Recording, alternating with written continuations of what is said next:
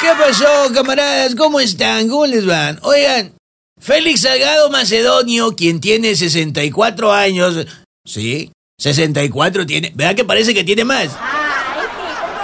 Bueno, pues Salgado Macedonio amenazó otra vez al INE al decirle que estas serán las últimas elecciones que va a organizar el instituto.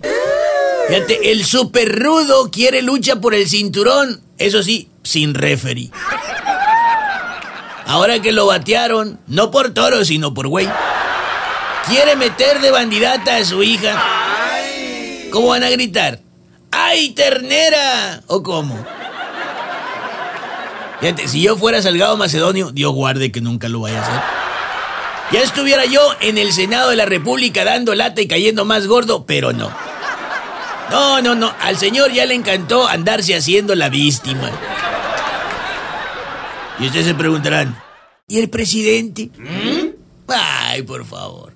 Ese señor parece que nació indignado y peleando con todo el mundo. Fíjate, se la ha vivido peleado con las leyes, pero nunca quiso ser parte de legislatura alguna.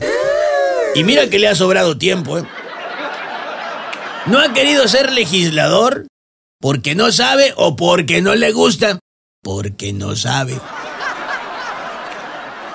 Fíjate, ¿quién lo hubiera dicho, no? López Obrador es el primer presidente locutor en la historia de México, porque no hace otra cosa.